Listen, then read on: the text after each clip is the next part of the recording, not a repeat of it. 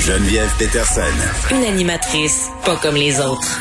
Cube Radio. Tu parlais de cette campagne de vaccination euh, chez les jeunes, comment on convainc les parents qui sont récalcitrants, les enfants, les ados qui ont peut-être peur d'aller se faire vacciner. On est avec le docteur Olivier Drouin qui est pédiatre à Sainte-Justine, clinicien chercheur à l'école de santé publique. Docteur Drouin, bonjour.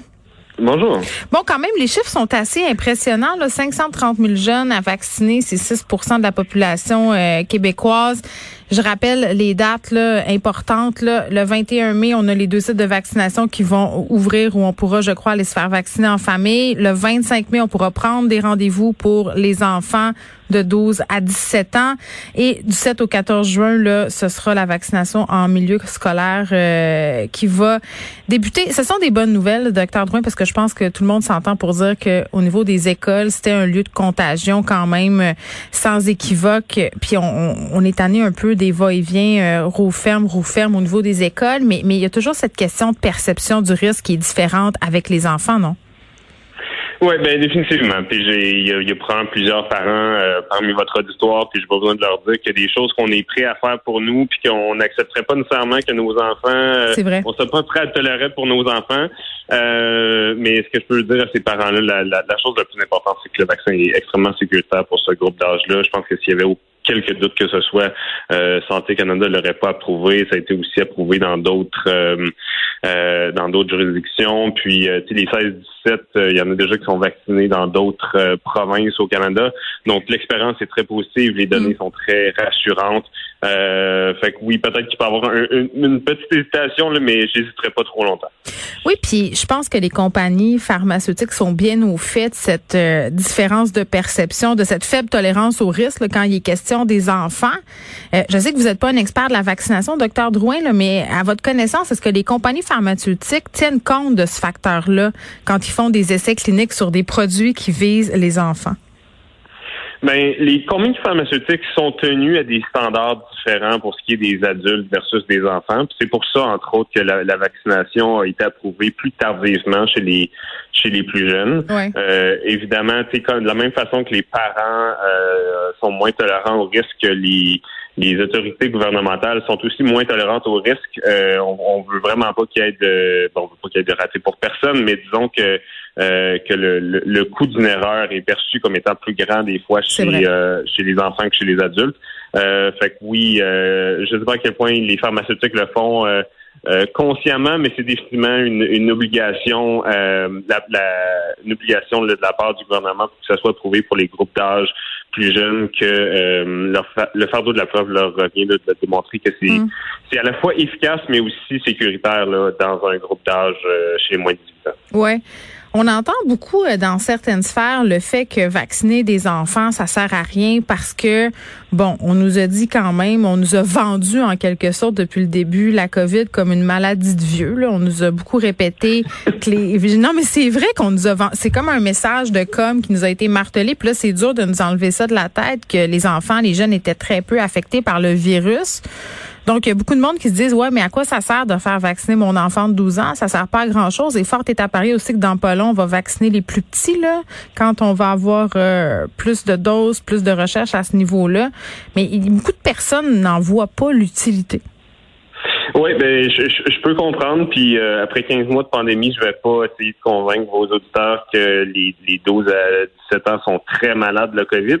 Euh, mais je vais quand même rappeler qu'il y en a qui sont malades, il y en a des malchanceux. La, la- la- le nombre est très faible euh, au niveau canadien, mais il y en a quand même quelques-uns. Puis Mm. euh, les- les- ces parents-là euh, de- de- d'enfants qui ont été malades depuis le début de la pandémie, je suis sûr que s'il y avait eu une chance de prévenir la maladie puis de prévenir les séquelles, euh, il aurait aimé pouvoir le faire.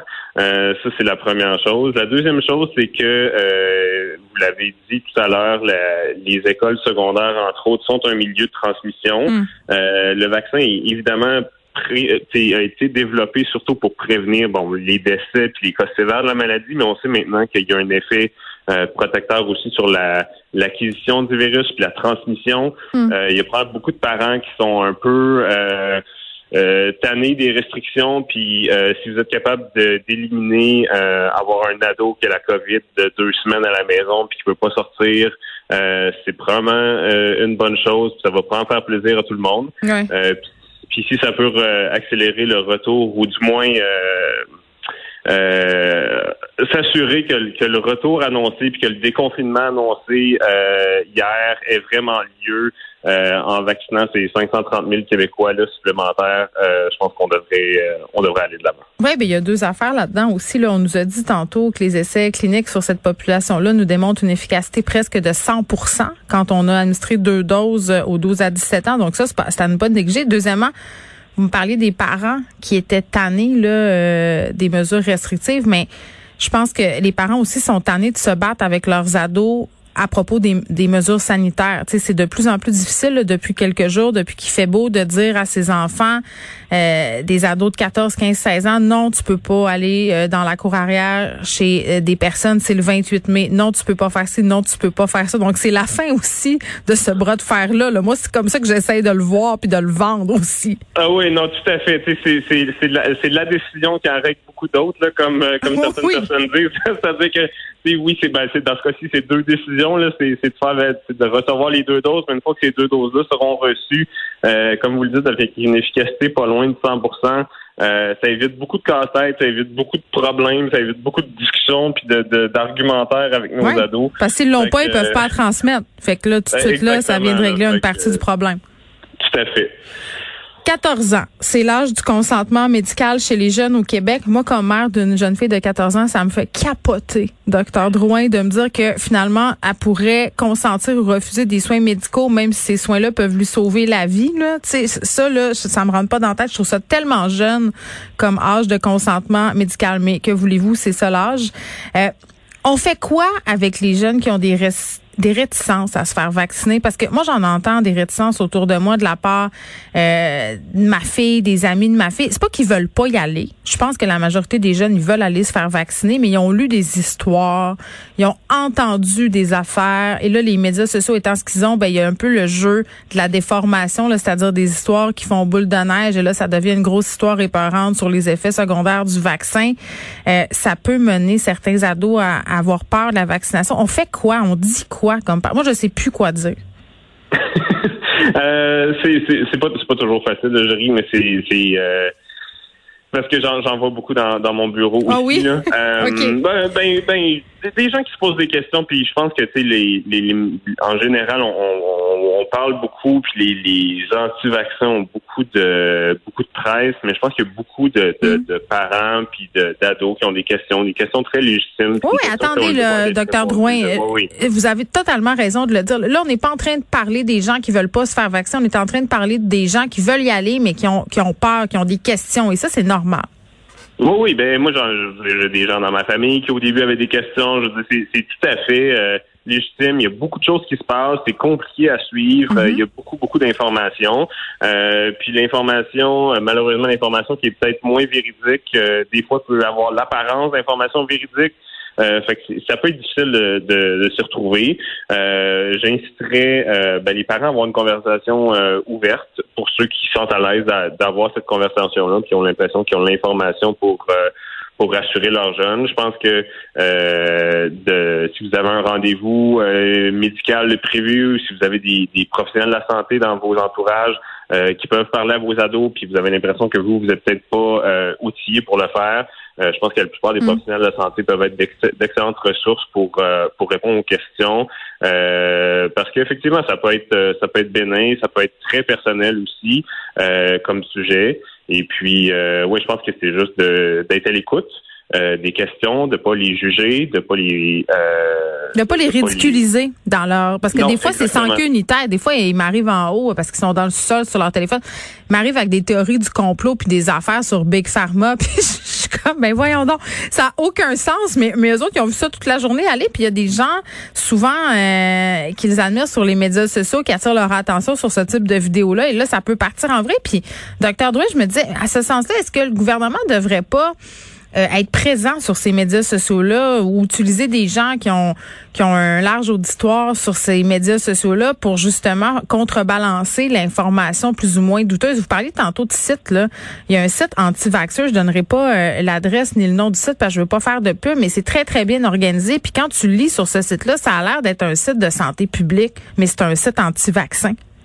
Oui, définitivement. Puis je pense que c'est une des donc il y a deux euh, il y a deux approches qui sont absolument nécessaires et complémentaires dans, mm. dans la fausse information. La première, c'est de de fournir la bonne information, puis de fournir l'information dans un contenu, euh, dans un format où les gens consomment ces informations-là. Parce que moi, je suis moins crédible que l'influenceur que ma fille tripe dessus, tu sais, dans sa tête.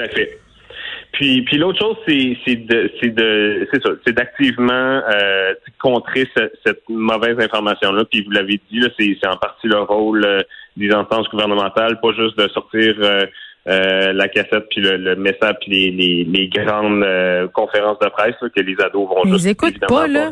les mots de Christian Dubé sur Facebook, on dirait grand-papa B qui nous parle. Je veux dire, ça marche pas là.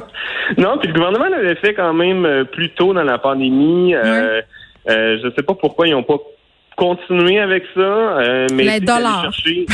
Oui, probablement, mais peut-être que c'est de l'investissement qui vaudrait quand même la peine d'aller chercher. Euh, je pense aussi. Des, ouais, c'est ça, des, gens que, que, que, les, que les ados ont, euh, sans dire en admiration, mais du moins qui respectent ou qui, qui parlent un langage, le même langage qu'eux. Mm-hmm. je pense que de véhiculer des messages crédibles via des sources euh, qui sont crédibles, mais qui sont peut-être pas euh, gouvernementales. Je pense que ça pourrait être comme une approche qui gagne. Oui, on avait fait appel, entre autres, à Pierre-Luc Funk, à Sarah-Jeanne euh, Labrosse, mais toute cette gang-là de mammouths là, qui organise présentement des activités autour des balles de finissant pour être mis à contribution. Puis je me dis peut-être si, bon, il y a des artistes, des influenceurs qui ont une large part de jeunes dans leur auditoire, peut-être que c'est en quelque sorte aussi une responsabilité de prendre la parole au sujet de la vaccination. Après ça, ça reste un choix personnel.